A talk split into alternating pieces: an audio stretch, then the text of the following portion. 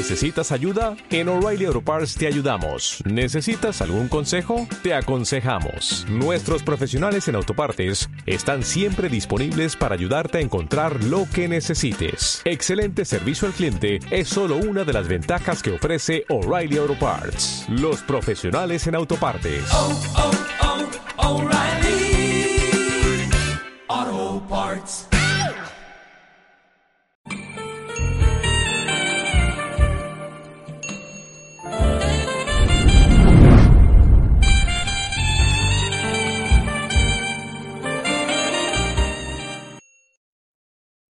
Dice, así que ya no nos juzguemos más los unos a los otros, sino más bien decidid no poner tropiezo u ocasión de caer al hermano.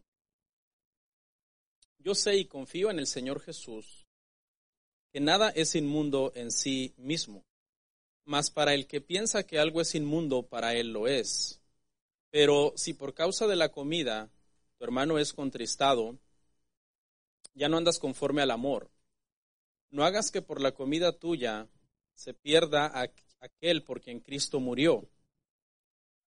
No sea pues vituperado vuestro bien, porque el reino de Dios no es comida ni bebida, sino justicia, paz y gozo en el Espíritu Santo. Porque el que en esto sirve a Cristo agrada a Dios y es aprobado por los hombres. Así que sigamos lo que contribuye a la paz y a la mutua edificación. No destruyas la obra de Dios por causa de la comida. Todas las cosas a la verdad son, limpias, pero es malo que el hombre haga tropezar a otros en lo que come. Verso 21. Bueno es no comer carne ni beber vino, ni nada en que tu hermano tropiece o se ofenda o se debilite. ¿Tienes tu fe? Tenla para contigo delante de Dios. Bienaventurado el que no se condena a sí mismo en lo que aprueba. Pero el que duda sobre lo que come es condenado porque no lo hace con fe. Y todo lo que no proviene de fe es pecado. Acompáñame ahora. Te damos gracias, Señor, por este día que nos permites tener, por permitirnos estar aquí reunidos, iniciar nuestra semana juntos en adoración, en oración, congregándonos para oír tu palabra, para ser edificados, para dar frutos, Señor, para edificarnos unos a otros, para ayudar al pobre, al necesitado, al misionero, al que necesita el Evangelio, Padre. Eh, estudiamos las escrituras porque las amamos y porque el conocimiento de ellas es maravilloso, pero queremos llevar nuestro conocimiento a un nivel más allá, Padre, de, de ponerlo en práctica, de ponerlo en el campo de la vida diaria y de echar mano de todo lo que aprendemos para vivirlo, Señor. Gracias, ayúdame a predicar. Yo necesito tu ayuda siempre, Padre, soy limitado, pero sé que con tu gracia, tu favor, podemos hablar tu palabra y tu iglesia ser edificada. En el nombre de Jesús. Pueden sentarse, hermanos. Continuamos en la serie de Romanos. Nuestro tema el día de hoy es el tema número 40. Esa es la parte que, que, vamos a ver el día de hoy, hermanos. Hoy, gracias a Dios, vamos a terminar este capítulo que es el 14.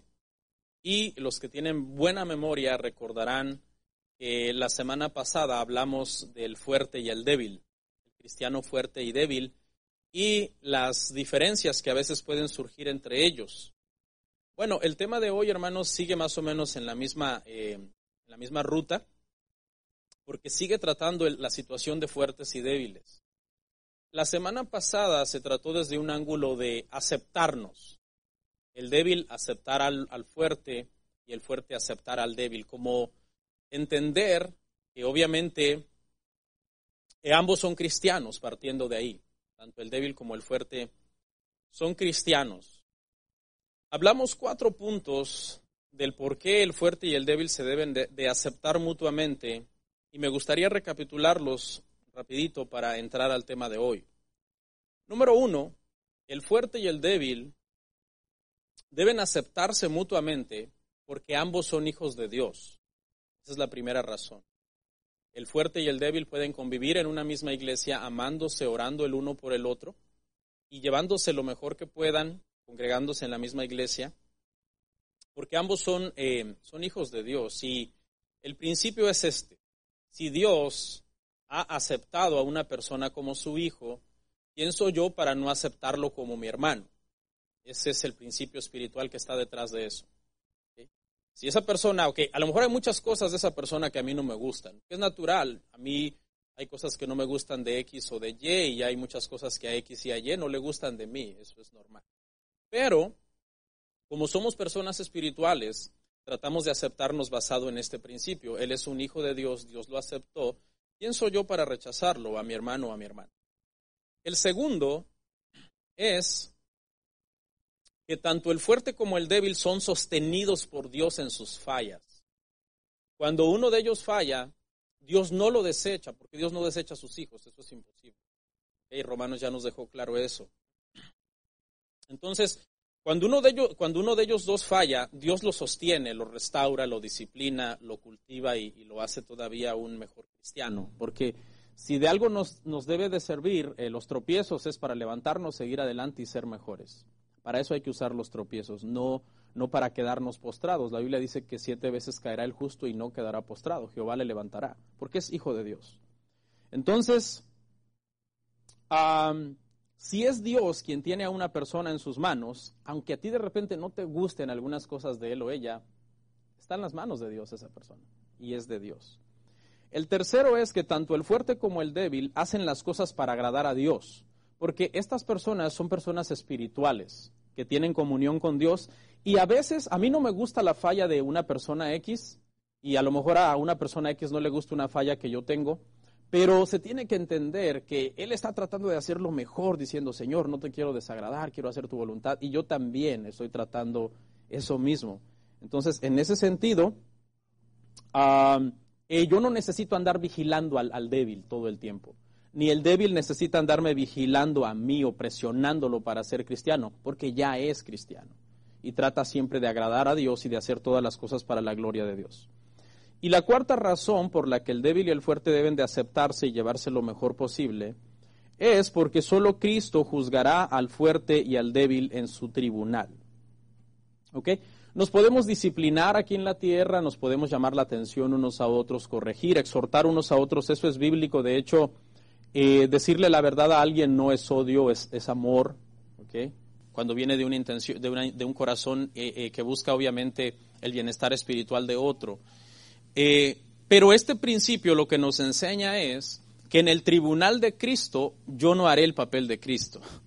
En el tribunal de Cristo yo voy a dar cuentas por mi vida, no por, las vida, no por la vida de otra persona. ¿sí? No puedo hacer el papel de Cristo ahí. Entonces, esto fue el tema pasado, cuatro razones de por qué el fuerte y el débil deben de aceptarse y tratar de llevarse lo mejor posible entre ellos, tolerándose, de hecho algunas veces soportándose, porque no somos fáciles, los seres humanos por naturaleza somos difíciles, todos, no hay nadie que diga, no, yo sí soy bien fácil. No es cierto, el solo hecho de ser humanos nos hace ser ya complicados por naturaleza. Entonces, el tema el día de hoy es igual sobre fuertes y débiles, pero habla más de qué tú puedes hacer para edificar al hermano. El otro es para que tú lo aceptes. Y tú digas, bueno, somos hermanos en Cristo, tenemos diferencias, somos hermanos. Pero ahora es, ok, ¿cómo lo puedo ayudar?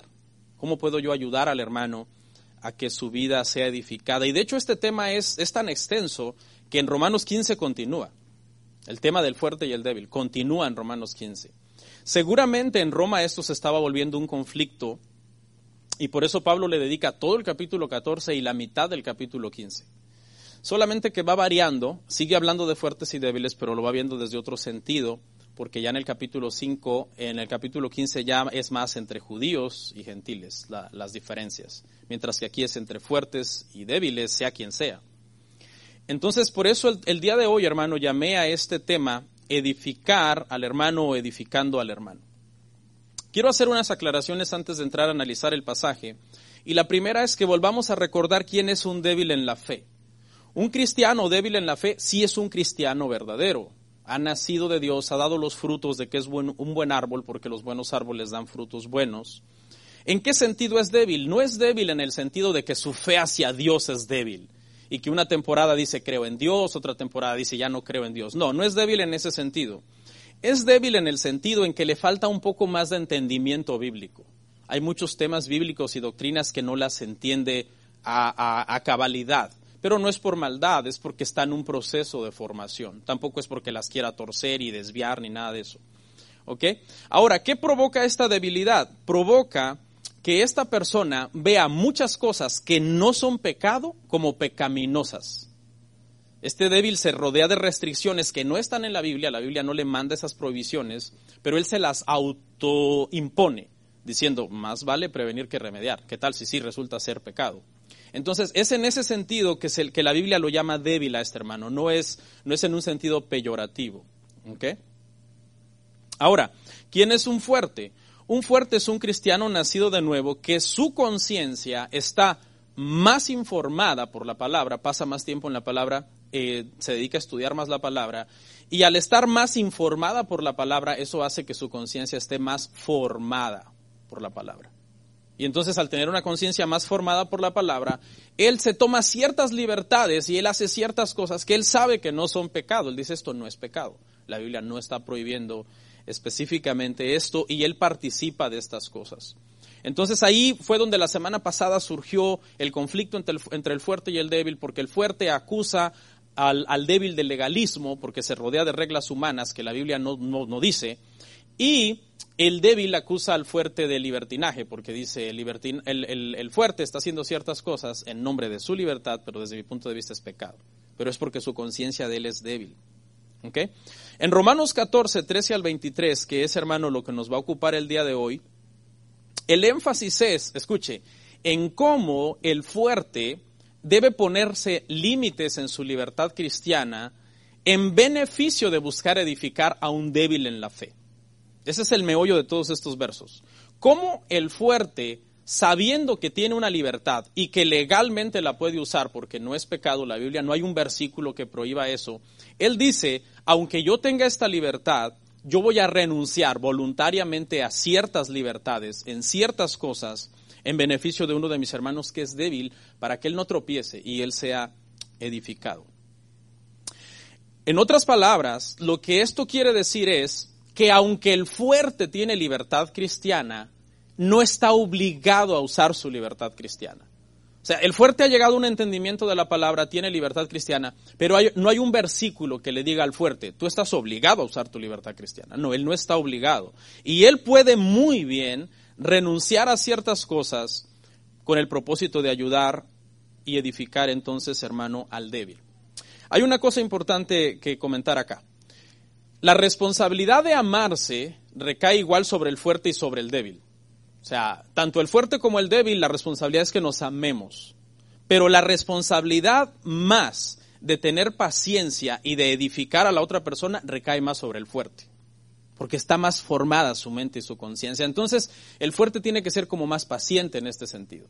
La responsabilidad de amarse es igual para, para ambos, tanto el fuerte como el débil. La responsabilidad de ser más paciente y de renunciar a ciertas cosas en beneficio del débil recae más sobre el fuerte. El fuerte entiende que no solo se trata de agradar a Dios, también se trata de agradar en cierta parte a su hermano. Obviamente no es que tú te vas a ir a pecar con él para agradarlo, no. Aquí estamos hablando, acuérdese, de libertad cristiana. Siempre el contexto es bien importante, libertad cristiana. Porque eh, tenemos que entender, hermano, que aunque las buenas obras, las buenas obras no contribuyen en nada en nuestra salvación. Eso es algo que tenemos que tener claro. Pero las buenas obras pueden resultar una gran bendición para los que nos rodean. Por eso las buenas obras son muy necesarias. Nosotros debemos de buscar a quien ayudar, a quien echarle la mano, a quien aconsejar, a quien eh, animar. ¿Esas buenas obras te ayudan en tu salvación? No, pero ayudan mucho a tu hermano. Tenemos que entender que nuestra libertad cristiana, cuando somos fuertes, es vertical porque es delante de Dios, es vertical, yo tengo una libertad que viene de parte de Dios, pero cómo yo la use es horizontal, en el sentido que tengo que ver cómo afecta mi libertad cuando los demás débiles ven que yo expreso esa libertad. Y es en ese sentido, aunque yo sé que verticalmente ante Dios tengo cierta libertad, horizontalmente al usarla y ver cómo afecta a los demás, yo digo, no, esto no lo puedo hacer. Lo puedo hacer porque mm, eh, puedo usar mi libertad, pero yo voluntariamente decido no usarla en beneficio de la persona que es débil. El día de hoy, hermano, vamos a ver entonces cinco principios espirituales sobre cómo conducirnos para edificar al hermano. Cinco principios. El primero está en el verso 13 y el primero lo hemos titulado, No hagas tropezar a tu hermano. Verso 13. Así que ya no nos juzguemos más los unos a los otros, sino más bien decidid no poner tropiezo u ocasión de caer al hermano. Esta palabra así que se le conoce como una transición y lo que hace es una función como de eslabón. Está enganchando lo que vamos a, ver ahora con lo que vimos la semana pasada. Y prácticamente lo último que vimos la semana pasada, en el verso 10 al 12, Pablo habló de que solamente Cristo juzgará al hermano en su tribunal.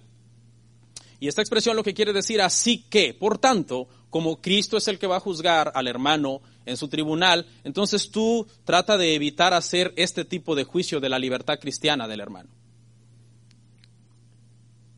Dice, por tanto no se juzguen los unos a los otros. Aquí vuelve a repetir lo último que cerramos la semana pasada, lo vuelve a repetir acá. No se juzguen los unos a los otros. ¿Por qué? Porque el fuerte juzgaba al débil y el débil juzgaba al fuerte. El débil acusaba al fuerte de libertino, ya lo dije, y el fuerte al débil de legalista. Y eso hacía que surgiera contienda, porque el débil se creía mejor que el, fuerte, y el fuerte se creía mejor que el débil, y les daba un cierto aire entonces de superioridad y los hacía caer en orgullo espiritual, y eso generaba problemas. Sino más bien dice, decidid no poner tropiezo u ocasión de caer al hermano la palabra que se usa acá para decidir es la palabra crinos, que también se usa para juzgar. Pero aquí el sentido es de, en un buen juicio, tomar una decisión después de analizar las cosas para ver cómo tú vas a beneficiar a otra persona. Habla de entonces tomar una decisión sabia para ayudar al hermano más débil. Eso es lo que quiere decir acá, tomar una decisión. Tú dices, ok, tal cosa, ya vamos a ver ejemplos más adelante, de, este, de no servir de tropiezo a otro. Pablo da muchos ejemplos eh, de, ah, de, cosas que entonces tú decides, tú dices, esto no lo voy a hacer más, porque le sirve de tropiezo a un débil. ¿Ok? Dos, segundo principio. Entonces, el primero, decidir no ponerle tropiezo. Dos, no contristes a tu hermano. Leemos el verso 14 y 15. Yo sé y confío en el Señor Jesús que nada es inmundo en sí mismo mas para el que piensa que algo es inmundo, para él lo es. Pero si por causa de la comida tu hermano es contristado, ya no andas conforme al amor. No hagas que por la comida tuya se pierda aquel por quien Cristo eh, murió. Entonces, lo que dice aquí, hermanos, es que la palabra contristar tiene que ver con, poner triste a otra persona. Y lo que el consejo es, que cuando hablemos y, tomemos ciertas acciones o ciertas decisiones, tengamos cuidado de que esas palabras que estamos usando o esas acciones no comiencen a causar a una persona que nos está observando como una tristeza, que empiezan a ponerse como tristes, que los estamos lastimando prácticamente. Con nuestras acciones nosotros los estamos lastimando. Debemos de tener mucho cuidado, por ejemplo, si yo sé que, cierta actitud mía, que, a lo mejor yo analizándola digo no es tan espiritual, está lastimando a alguien, yo decido, yo digo, no voy a seguir con esa actitud porque estoy lastimando a una persona, lo estoy contristando. Yo sé y confío en el Señor, dice Pablo. Yo sé y confío en el Señor Jesús que nada es inmundo en sí mismo. O sea, en sí mismo las cosas por sí mismas, dice Pablo, no son eh, inmundas. Él estaba convencido en su mente aunque para otros quizás si fueran inmundas, Pablo, acuérdese que Pablo es un creyente fuerte y él dice, yo sé que no es inmundo. En mi mente yo estoy seguro de eso, pero para otras personas sí lo son porque ellos en su mente no están convencidos. Acuérdese que la mente de estas personas está débil porque les falta palabra, le falta entendimiento del Evangelio. Y Pablo dice que ¿De dónde viene su confianza de creer que todas las cosas son limpias? Dice, de mi confianza en Cristo. De mi confianza en Cristo. Hermanos, en Cristo, lean, Marcos 7, en Cristo todos los alimentos son limpios. Todos los alimentos son limpios en Cristo. En Cristo no aplica la dieta de Levíticos, siendo claros, hermano. ¿ok? ¿Por qué? Porque Cristo hizo limpios todos los alimentos. Él lo enseñó claramente. Lean Marcos 7 en su casa. Cuando él dijo, no es lo que entra en el hombre lo que contamina al hombre. Porque lo que entra en el hombre va al estómago, del estómago va la letrina y es desechado. Lo que contamina al hombre, dijo Cristo, es lo que sale del corazón. Ahora, fíjense este entendimiento de Pablo. Yo sé, dice Pablo, que todas las cosas son limpias en sí mismas. Ahora recordemos quién era Pablo. Pablo era un fariseo. Eran, los fariseos eran la secta, hermano, más estricta en guardar dietas, fiestas, rituales, ceremoniales. Es, es, seguro que Pablo, hermano, era muy estricto en lo que comía. Era muy estricto en lo que él comía en su vida de, de fariseo.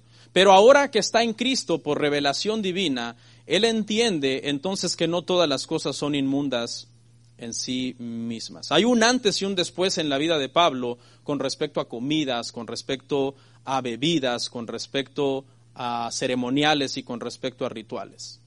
Vamos a ver un pasaje en Primera de Timoteo 4:4 donde confirma lo que yo estoy comentando.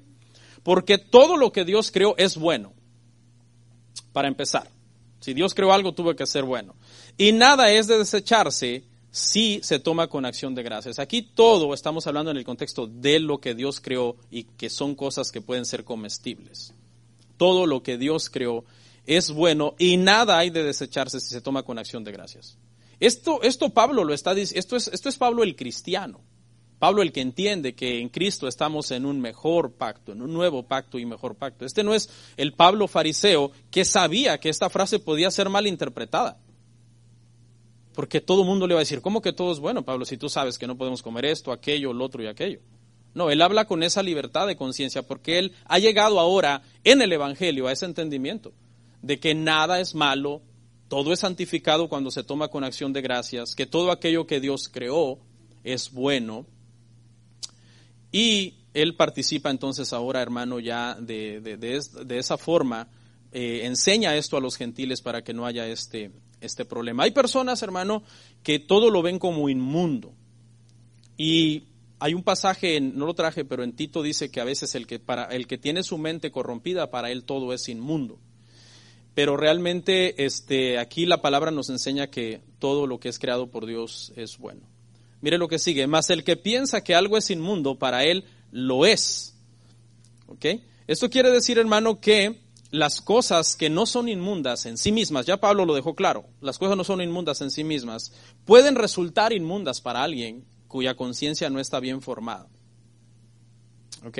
Porque hay cosas que no están prohibidas claramente en la Biblia que, lo pueden hacer sentir incómodo a esta persona. No porque sean pecado, sino porque él le falta formación. Ahora, recuerde que en alguna cosa ustedes, aunque usted sea fuerte, a lo mejor usted, usted, está dentro del grupo de los fuertes, pero en alguna cosa quizás usted es débil. Por ejemplo, yo me considero fuerte en las áreas de comida. Me considero bastante fuerte en ese sentido, que no, no puedo, no tropiezo en comidas. Hay muchas cosas que quizás por salud soy reservado y digo, de esto poquito, pero no tropiezo.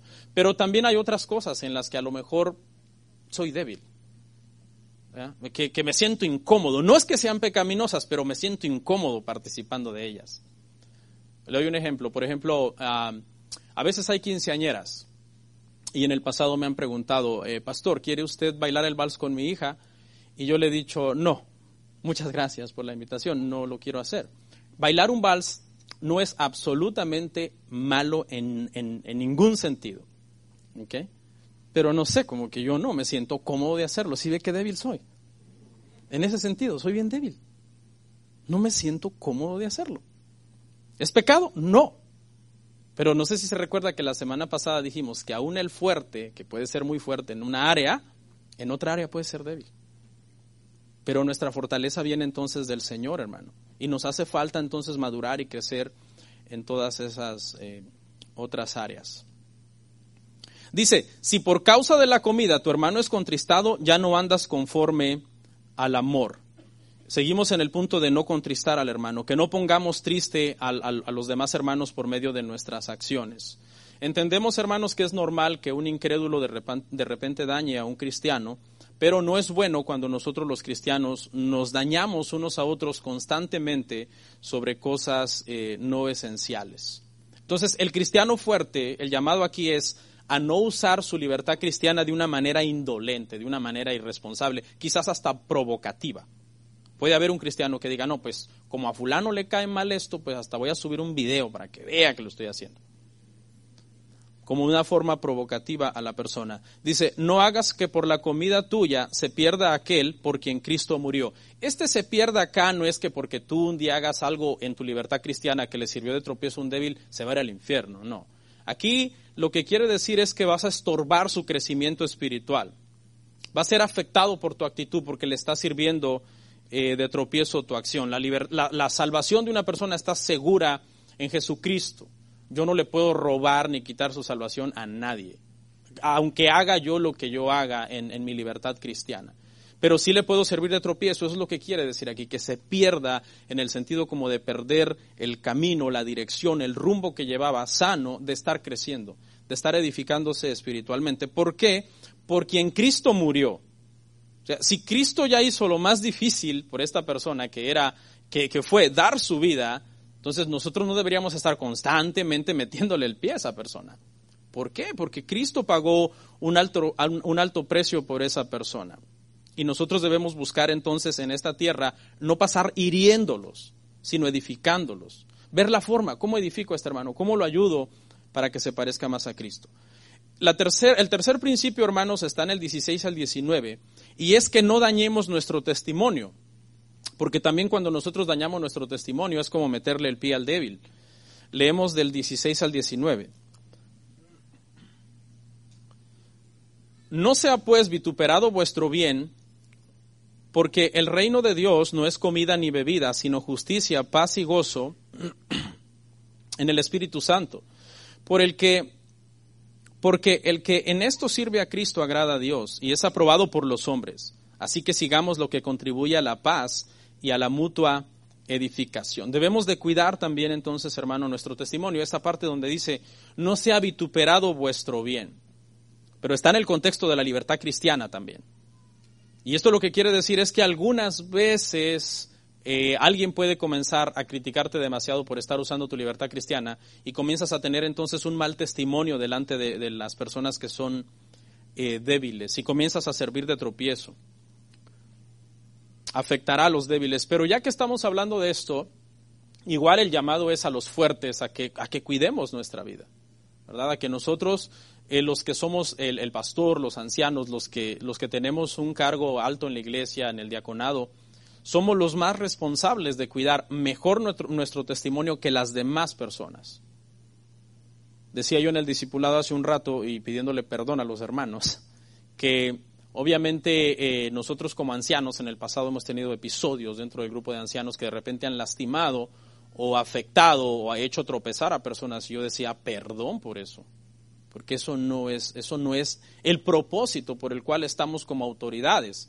No estamos para hacer tropezar, sino para inspirar a los más débiles a crecer y a dar frutos en el Señor. Entonces, en Roma, hermanos, era muy probable que los cristianos débiles estaban tropezando a causa de los cristianos fuertes. Y lo que quiere decir esto, no se ha vituperado vuestro bien, es que seguramente algunos cristianos fuertes andaban por allá comiendo carne sacrificada a los ídolos y todo, y eso no era pecado, ya lo vimos la semana pasada, el que tenga problemas con eso vea el tema pasado, pero lo estaban haciendo como de una forma indolente, como irresponsable, como sabiendo que eso estaba haciendo tropezar a los débiles. Y eso es lo que está diciendo aquí. No sea vituperado vuestro bien, que los demás no comiencen a señalarte por esas cosas. Porque a veces hasta el incrédulo le puede servir de tropiezo tu libertad. Porque el incrédulo dice, ah, no, eso es pecado. Y tú sabes que no es pecado, el, el, incrédulo cree que la Biblia lo prohíbe, pero tú conoces la Biblia y tú sabes que la Biblia no lo prohíbe. Pero el incrédulo al pensar que lo prohíbe y verte a ti hacerlo, está siendo vituperado tu bien. Y está sirviéndole de tropiezo ahora también hasta el incrédulo. ¿Ok? Quiero hacer una aclaración acá, porque alguien podría pensar, ok, pastor, ¿soy libre o no soy libre? La semana pasada usted nos enseña que es bueno ser fuertes y que tenemos libertad cristiana, que debemos de tener mucho cuidado, que esa libertad cristiana no se vuelva libertinaje. Pero ahora usted nos dice que también debemos renunciar en ciertas ocasiones a nuestra libertad en beneficio de nuestro hermano. Y la verdad es que no hay contradicción, sino que, escuche, la libertad cristiana es una bendición siempre y cuando no comience a servirle de tropiezo al débil. Cuando tu libertad cristiana comienza a servirle de tropiezo al débil, allí la bendición es renunciar a esa libertad cristiana. ¿Sí me entiende? O sea, tú puedes tener una libertad cristiana y si no le estás sirviendo de tropiezo a nadie, a un débil, a un hijo de Dios, tú síguele, dale, porque eso no es pecado. Dale, sigue por ahí. Pero en el momento en que tú dices, mmm, fulano tropezó con esto porque es muy débil, Ahí, ahora la bendición ya no es la libertad cristiana, sino que la bendición es dejarla. Decir, ok, yo, soy fuerte y no tengo problema con dejar esto por ti. Vamos a ver ejemplos más adelante para que, para que quede claro, ¿verdad? Y, no haya como, como sospechas de que mm, yo pensaba darle rienda suelta a cierta libertad. Tenga mucho cuidado. Porque también la libertad, y al final vamos a poner un balance en esto, es muy peligrosa cuando te puede llevar al libertinaje a ti en primer lugar o cuando está siendo de tropiezo para otra persona. Entonces, ambas cosas son una bendición en ese caso. La libertad cristiana es una bendición mientras no haga tropezar a alguien y renunciar a esa libertad cristiana es una bendición en beneficio de no hacer tropezar a alguien.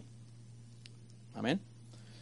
Vamos a, tomar un ejemplo, eh, un ejemplo figurado, ¿no? Porque vamos a remontarnos al primer siglo en la iglesia de Corinto y hay dos hermanos cristianos, uno fuerte y uno débil, y estos dos cristianos son invitados por un incrédulo a su casa a comer.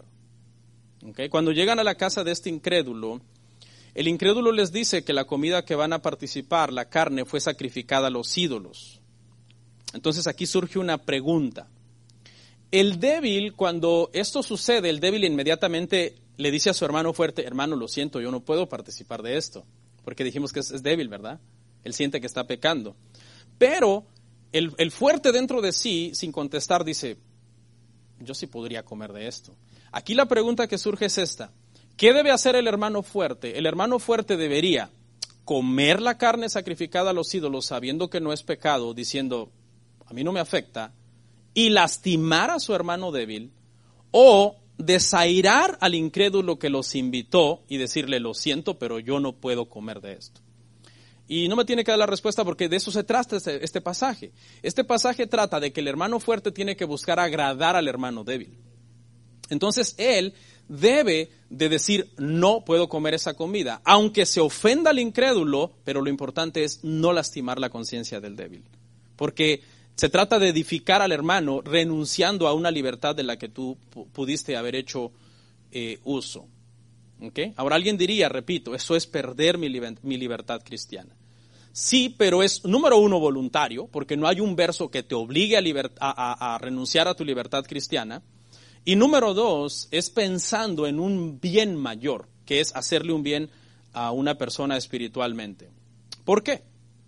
Porque el reino de Dios, dice Pablo, no es comida ni bebida, sino justicia, paz y gozo en el espíritu. Y esto lo que quiere decir es que cuando comparamos temas de comida y temas de bebida que de repente hacen tropezar a otro, comparado con las cosas espirituales y eternas, no debería de pesar eso. No deberías aferrarte a decir, yo voy a seguir comiendo esto aunque fulano tropiece porque a mí esta comida me causa gran placer. Sí, a ti te causa gran placer en tu libertad cristiana, pero tienes que ser sabio que a tu hermano le causa tropiezo. Y es ahí donde tú renuncias al placer en beneficio de la edificación de otra persona. ¿Por qué? Dice Pablo, porque es mejor la justicia, es mejor la paz y es el gozo. En eso consisten las cosas espirituales, dice Pablo. Y la justicia acá habla obviamente de tratar de ser lo más justos con las demás personas, de tratar de convivir, hermanos, quieta y reposadamente en la iglesia, llevándonos lo mejor que podamos, y eso nos va a generar a nosotros paz y gozo. Si somos injustos con los demás, es seguro que no vamos a tener paz y gozo, lo que vamos a tener es problemas. En primer lugar, problemas en nuestra vida personal y en segundo lugar, vamos a generar, a generar problemas también dentro de la iglesia. No consiste el reino de Dios en comida, en bebidas, en justicia, paz y gozo. ¿Significa eso entonces que la comida no es importante? No, claro, la comida es importante y tenemos que comer cada día para poder vivir. Pero estamos dispuestos a renunciar así cuando entendemos que hace tropezar a otra persona. El que en esto sirve a Cristo, escuche, es una forma de servir a Cristo, renunciar a tu libertad cristiana. agrada a Dios y es aprobado por los hombres. ¿Sí? Ve como le decía yo hace un rato, nosotros buscamos que Dios nos apruebe, ¿verdad? En ese contexto Pablo dijo, yo no ando buscando aprobación de los hombres. Si buscara aprobación de los hombres, dejaría yo de ser siervo de Cristo. Eso lo dijo en el contexto de no, de no diluir el Evangelio y de predicar la verdad. Pero en el contexto de usar mi libertad sabiamente, yo sí tengo que buscar agradar a mis hermanos. No tropezar, no, no hacerlos tropezar a ellos. Eh, le servimos a Cristo por medio de esto y por medio de esto somos aprobados también por los hermanos. Los hermanos nos tienen como no solo fuertes, sino sabios. Son fuertes y tienen mucho cuidado, son muy prudentes en cómo se conducen para no hacernos tropezar.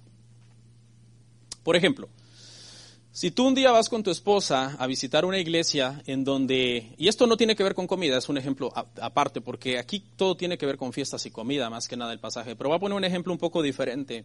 Y supongamos que tú vas a visitar una iglesia con tu esposa y en esta iglesia la costumbre es que los hombres se sientan en un, lado y las mujeres se sientan en otro. Tú no deberías de tener el más mínimo problema en sentarte separado ese día. O sea, tú no te puedes comenzar a contender con los hermanos por esa niñería, decir en tu mente qué barbaridad, qué legalista, qué nivel de ignorancia. No, estás lastimando el cuerpo de Cristo, pero lo estoy solamente pensando. Pensarlo es pecado. Entonces, tu esposa no debería tener ningún problema como dos cristianos fuertes y maduros en, no, mi amor, pues hoy nos sentamos separados. Ahora, cabe la posibilidad de que en esa iglesia el pastor sea sabio y los ancianos maduros y les digan, hermanos, nosotros entendemos que ustedes no están acostumbrados a sentarse separados. Así que nosotros no tenemos ningún problema en que ustedes se sienten juntos. Si ve el nivel de tolerancia de ambos grupos.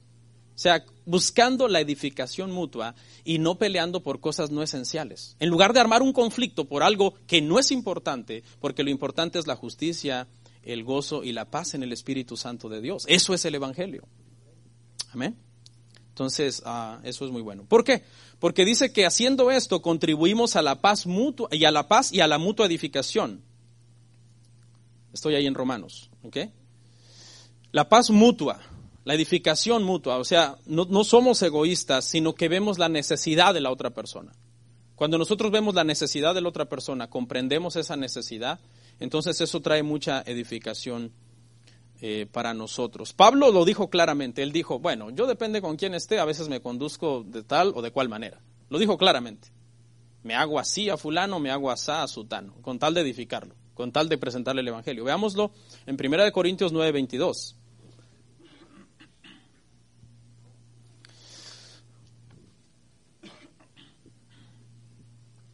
Me he hecho débil a los débiles para ganar a los débiles.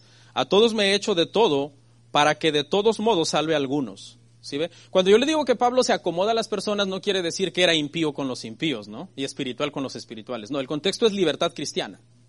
Ese es el contexto. Porque alguien saca de, de, este verso de contexto, no, pues me tengo que hacer igual que aquel hermano para ganarlo. Y a él le gusta irse a tomar a una cantina y todo eso. Vámonos, allá le evangelizo. Mientras nos echamos unas cervezas, no. Ese no es el contexto. Pablo busca siempre, y cuando dice acá que va a ganar para salvar a alguno, no es que Pablo lo va a salvar. ¿Qué es lo que Pablo quiere decir? Lo que Pablo quiere decir es que acomodándose a esta persona en su libertad, renunciando a su libertad, puede testificarle del Evangelio de salvación, presentarle el mensaje de salvación, acercarlo al Evangelio. ¿Ok? O si es un débil, ayudarlo en su santificación y en su edificación. Cuatro.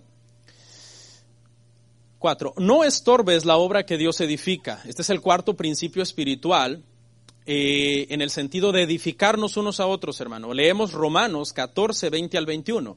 No destruyas la obra de Dios por causa de la comida. Todas las cosas a la verdad son limpias, pero es malo que el hombre haga tropezar a otros con lo que come. Bueno es no comer carne ni beber vino ni nada en que tu hermano tropiece o se ofenda o se debilite. Ahí está, Pablo aplicando la libertad cristiana que él tenía. Usted sabe que Pablo era judío y los judíos toman vino, los que tienen ADN judío. Eh, y entonces él dice, oh, tranquilos, no hay problema, yo puedo dejar la carne y puedo dejar el vino. Vamos a ver un verso donde él específicamente lo dice. Pero lo que dice aquí prácticamente es que nosotros por una cuestión de comida o bebida no destruyamos la obra de Dios. Ahora volvemos a explicar esto. Esto no quiere decir que Dios salva a una persona y tú destruyes su salvación. No, porque la salvación, como ya dije hace un rato, hermanos, es, es indestructible en la vida de un hijo de Dios. ¿Ok? Pero lo que sí quiere decir acá, hermanos, esto hace referencia es a que estamos estorbando el crecimiento espiritual de los demás. Este tema fue muy sensible en el siglo I, ¿se acuerda? En el siglo I causó muchos problemas este tema de la comida. Y los apóstoles recomendaron y dijeron, bueno, para no servir de tropiezo, ese tema es libertad cristiana, que no son mandamientos. Mucha gente ve esas cosas como mandamientos. No coman sangre, no participen de ahogado y se me olvidó la fornicación, obviamente. Nada de eh, cosas que hayan sacrificado, sacrificadas a los cielos, me parece. Está en Hechos 15, si alguien lo quiere leer. Pero el contexto es ahí de comida. Y gente, hay gente que ve esas cosas como mandamientos. No son mandamientos. Son cuestiones de libertad cristiana, son recomendaciones. Obviamente hay, unos que sí son mandamientos, por ejemplo, no fornicación, no idolatría. Pero la cuestión de la comida, estrangulado se refería a un animal que no se había desangrado correctamente después de haber sido sacrificado. Esas son recomendaciones. ¿Por qué? Porque en Cristo todos los alimentos están limpios. Amén. Vamos a ver eso en, un futuro, eh, más adelante. Porque la obra de Dios es más importante que tu libertad cristiana. Te voy a dar un ejemplo. Vamos a suponer que tú visitas un museo donde hay algún cuadro o algún jarrón, alguna cosa eh, que es una obra de arte muy cara, eh, muy prestigiosa porque data de hace unos 3.000, 4.000 años. Y entonces tú llegas y con, mala, eh, con una mala fe la destruyes. ¿Cómo crees que te irá? Te irá mal. Te vas a ir preso, te van a meter una multa que no vas a poder pagar jamás. Y además todos los que eran como fan o seguidores de esa obra de arte te van a odiar entonces, imagínate si eso pasa atentando contra una obra humana, eh, lo que a veces nosotros, hermano, hacemos cuando atentamos contra la obra de Dios. La obra de Dios de salvación en una persona. Una persona a la que Dios salvó y que nosotros estemos constantemente sirviéndoles eh, de tropiezo en su crecimiento espiritual. Es como que Dios hace algo y tú lo derribas. No, no está hablando de salvación, de edificación. ¿Sí? Edificación. La persona ya salva y Dios está trabajando en la persona, el Espíritu Santo lo contrista, lo guía, toda verdad, toda justicia, lo guía la santificación, y tú vienes y lo tropiezas. Entonces, derribas lo que Dios edifica, lo que Dios está construyendo. Todas las cosas a la verdad son limpias, pero es malo que al usarlas se haga tropezar al débil.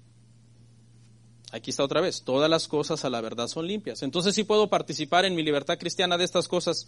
Sí, pero tiene un límite y cuando ya tú haces tropezar a otro, ahí es, es, malo, porque estás ofendiendo, no estás edificando. Es mejor entonces abstenerse de aquellas cosas que por mucho que a, a mí me gusten, hacen tropezar a otro. Hace unos, hace unos años eh, llegó a la iglesia una familia de Argentina eh, y nos invitaron a comer a su casa.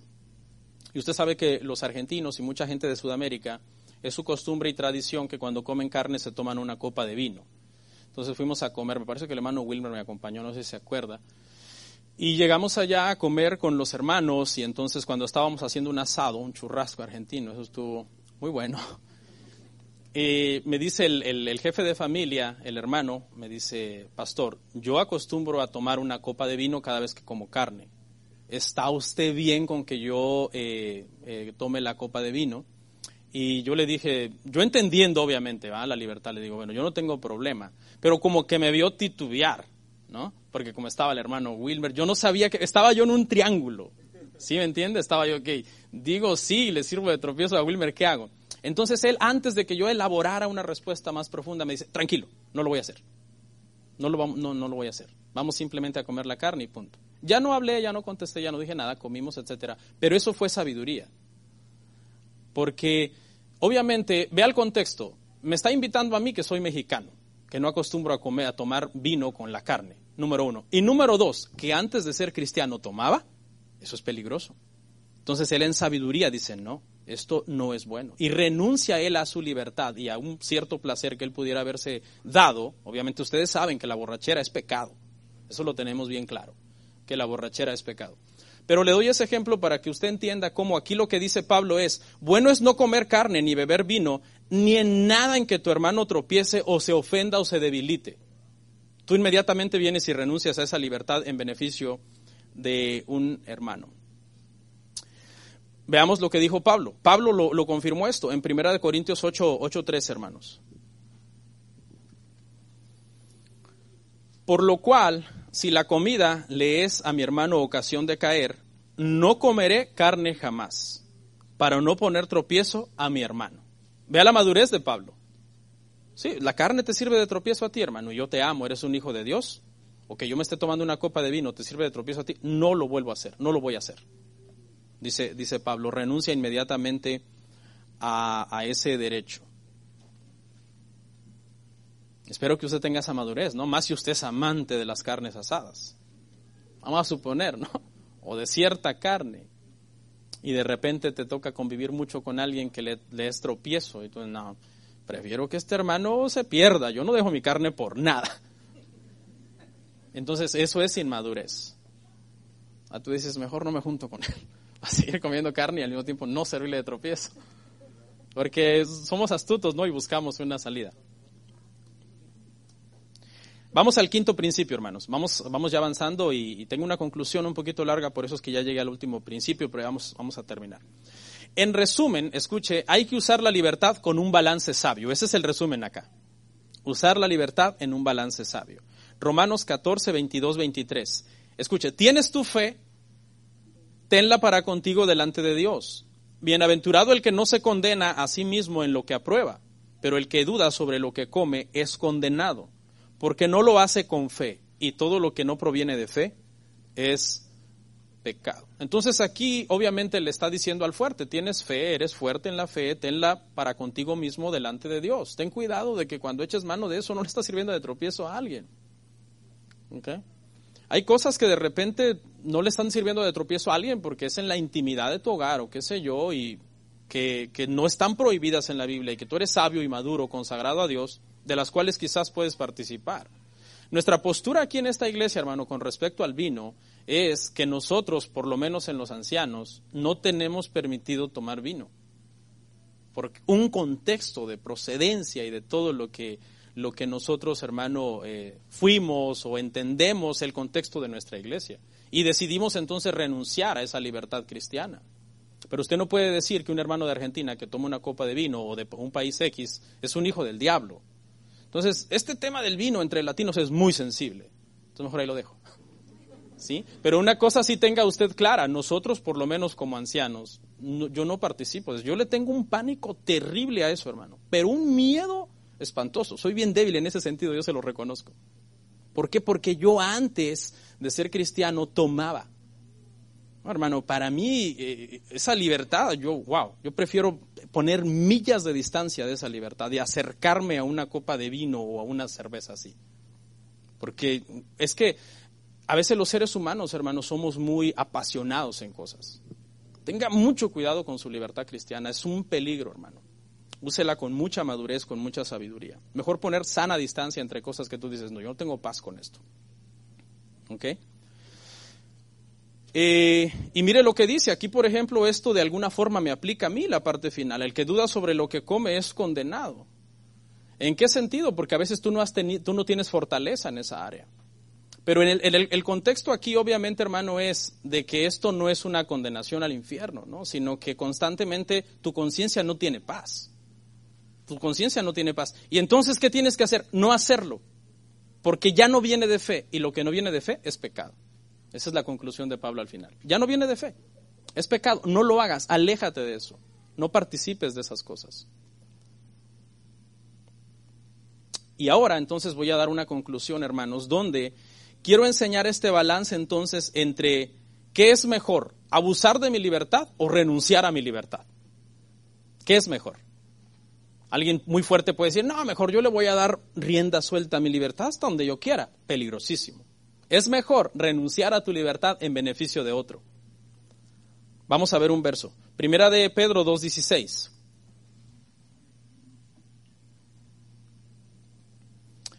Como libres, pero no como los que tienen la libertad como pretexto para hacer lo malo, sino como siervos de Dios. Libres, sí, tengo libertad cristiana, soy libre en Cristo. Pero no uso esa libertad como un pretexto para hacer lo malo, sino como un siervo de Dios. Hermanos, hay muchas cosas que nosotros en nuestra libertad cristiana podemos hacer, pero de las cuales tenemos que tener cuidado. Por ejemplo, ver televisión no es pecado. Oír la radio no es pecado. Navegar en Internet no es pecado. Usar un teléfono, una tablet, una computadora, todas esas cosas no son pecado. Pero ahí hay muchas cosas que a lo mejor tú dices, "Mm, estas cosas yo estoy participando de ellas dentro de mi libertad cristiana. Y ahí es donde debes tener cuidado. ¿Hasta qué punto ya estás rebasando esa libertad cristiana? Ya no estás en tu libertad cristiana. Le doy un ejemplo. Por ejemplo, las películas clasificación R. Usted sabe, las películas clasificación R contienen al cuatro cosas, por lo menos me vienen ahorita a la mente. Lenguaje altisonante, malas palabras. Eh, violencia, escenas de sangre. Eh, eh, a veces desnudos o semidesnudos. ¿Ok? Y por ahí alguna otra cosa, qué sé yo. Alguna tendencia a promoviendo homosexualismo, alguna inmoralidad. ¿Ok? Entonces, esas películas R, ¿dice la Biblia que son pecado verlas? No dice la Biblia, no hay un versículo en la Biblia que diga que es prohibido verlas. Obviamente, la Biblia dice que no debemos de ser maldicientes, que no debemos de participar de todas esas cosas de lujuria, de lascivia, de pornografía, de estar deleitándose en todo ese tipo de cosas de semidesnudos y todo eso. Es pecaminoso, contamina nuestra, nuestra vida. Yo sinceramente me siento muy incómodo cuando visito a alguien y me dice, pongamos una movie. Yo digo, ok, y ya cuando veo que es R, y automáticamente ahí dice, o sea, supuestamente vamos a ver una movie como entre hermanos, ¿no? Pero es una incomodidad terrible cuando esa película está llena de un contenido pasado de nivel. No sé si usted le ha tenido esa experiencia alguna vez. Entonces debemos tener mucho cuidado con las películas que son clasificación R. Ahora el fuerte dice, ¿qué tiene, hombre? ¿A poco el hecho de que yo esté oyendo ahí que se están maldiciendo o que están maldiciendo cosas, yo no voy a decir malas palabras por eso? Porque eso es lo que el fuerte piensa. El fuerte dice, el hecho de que ahí estén promoviendo una conducta inmoral X de borrachera o de qué sé yo, no significa que yo apruebo eso. Quiero participar simplemente de la historia, ver el contenido de, del script, de lo que escribieron, de lo bonito que fue el desenlace y todo eso, pero hay que tener mucho cuidado. Hay que tener mucho cuidado. Se dice que las personas que terminan adictos a pornografía comenzaron con pequeños esbozos de cosas sensuales en algún video, en alguna película, y de ahí se les prendió el foco y dijeron, bueno, ¿y para qué me estoy limitando aquí con algo que no es explícito? Si estoy a dos, tres clics de ver algo explícito y de, y de verlo tal y como yo lo quiero ver. Si ve, es muy peligroso todo eso.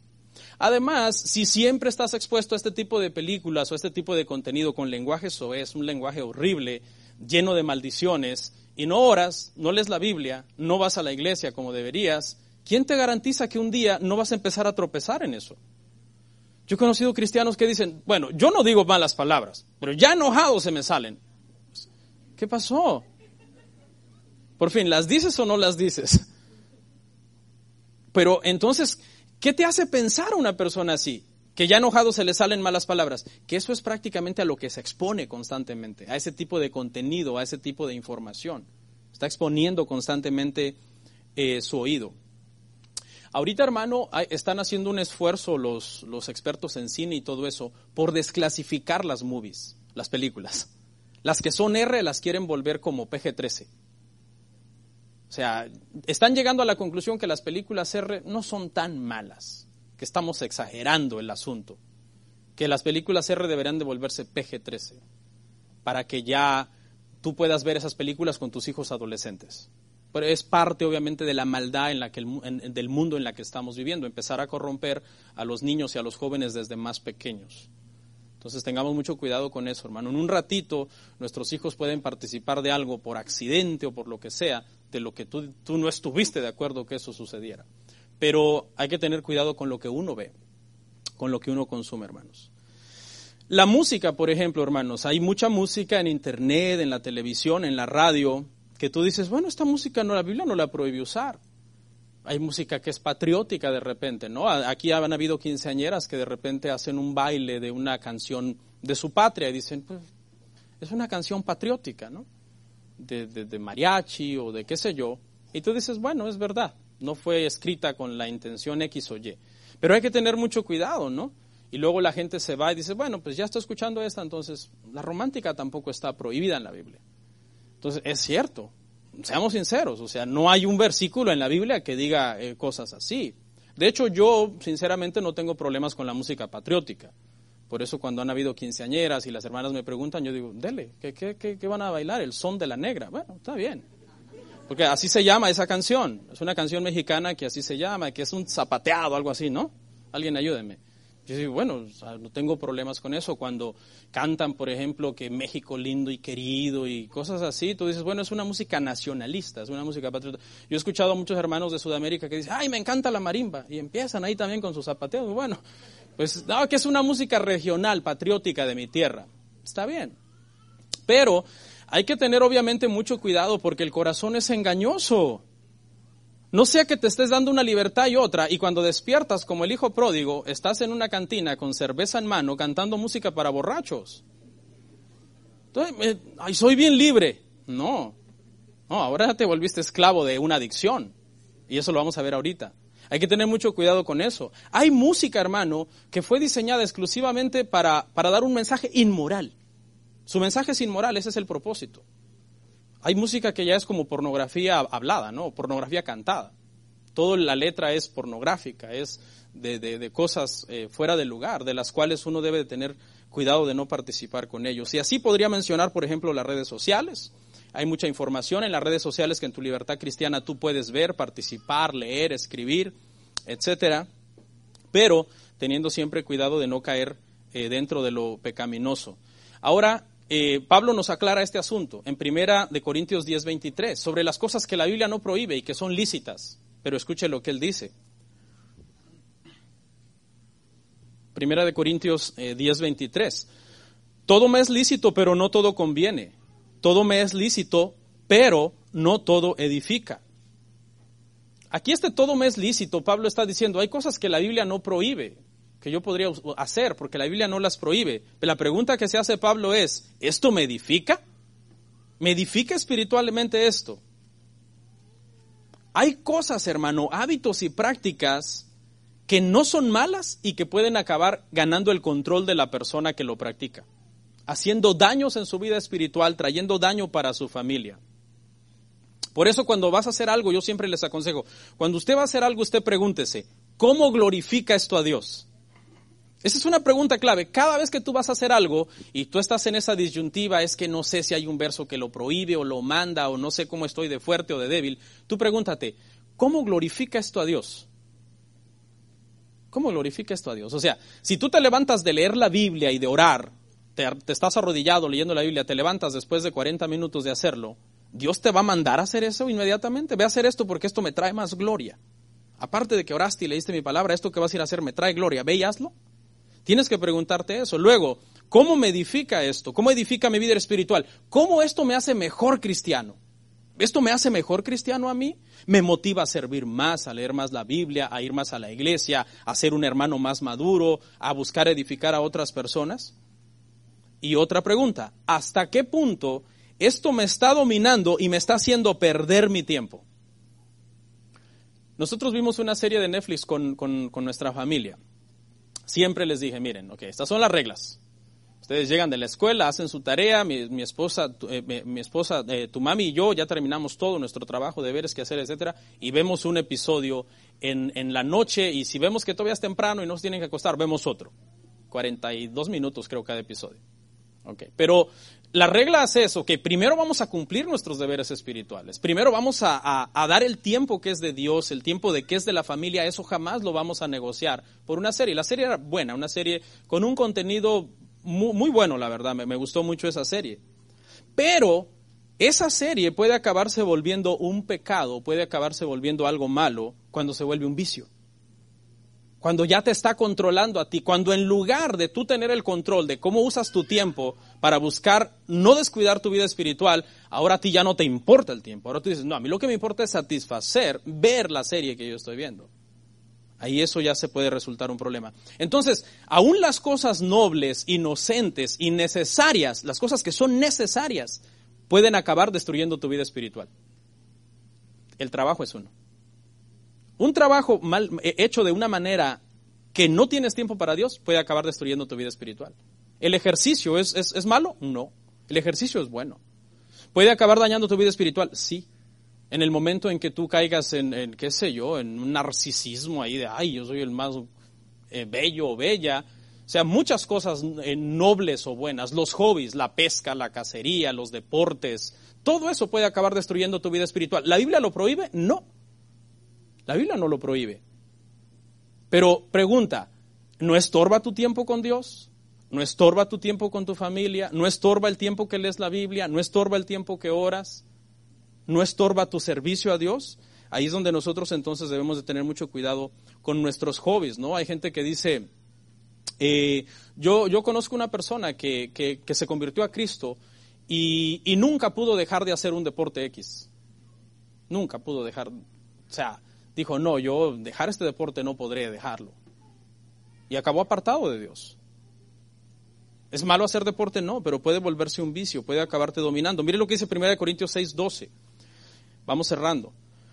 Todas las cosas me son lícitas, mas no todas convienen. Todas las cosas me son lícitas, mas yo no me dejaré dominar de ninguna. No me dejaré dominar de ninguna. Todas las cosas que son buenas, nobles, necesarias, pueden acabarte dominando y pueden acabar afectando tu vida espiritual. Le cuento una historia y con esto termino. En una ocasión una hermana vino a pedirme un consejo y a decirme al mismo tiempo que regañara a su esposo. Porque a veces las mujeres tienen esa confianza. ¡Regaña a mi esposo! En un tono a veces de broma. Le digo, ¿por qué? ¿Qué pasó? ¿Cómo que regañas a su esposo? Pastor, mi esposo está jugando un videojuego. Yo creo que para ella era pecado el simple hecho de jugar un videojuego. Entonces yo digo, bueno, permítame, déjeme preguntar. Hermano, ¿qué videojuego está jugando? Entonces me explicó. Es tal cosa, pastor, mí no tiene nada de malo y yo juego tal juego. Dije, hermana, no considero que es pecado el videojuego que su esposo está jugando. Entonces ella me aclaró, me dijo, no, el pecado no está en el videojuego, sino en el tiempo que le dedica. Ahí está el pecado.